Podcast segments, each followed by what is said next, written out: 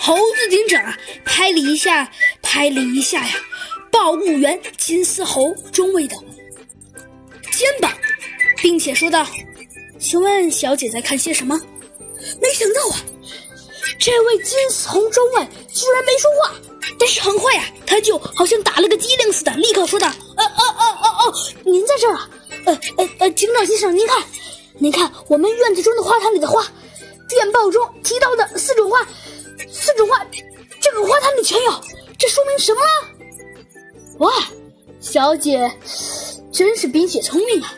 猴子警长说道：“这四种花，分明分明隐含着是花仙与秋翁接头的时间和他们行动的时刻。”是的，警长先生，金丝猴中尉说道：“花仙将在蒲公英开花的时候起飞。”在万寿菊开花的时间抵达本市，夜来香和朝来花开花的时间才是他们接头的时间呢。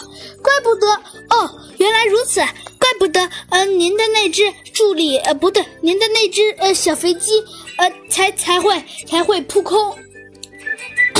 嗯，而且如果如果把小鸡墩墩呃那只呃不对是那只小飞机刚才呃呃分析结合起来，我认为八月十五日不是敌人发报的日子，而是花仙抵达本市的日子。哎呀，没想到小姐居然还挺厉害的。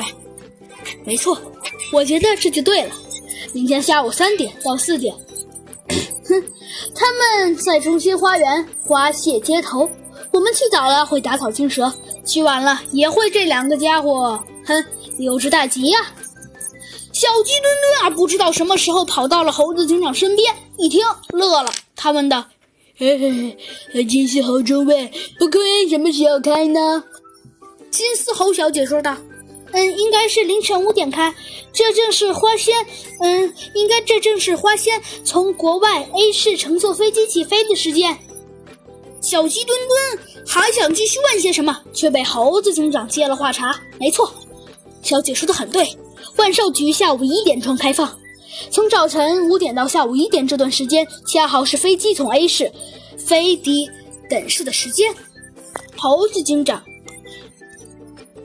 这番话说完之后啊，小鸡墩墩继续说道：“猴子警长，请你和这只小呃和这个小姐一分心，敌人活动的时刻表就完整了呀。”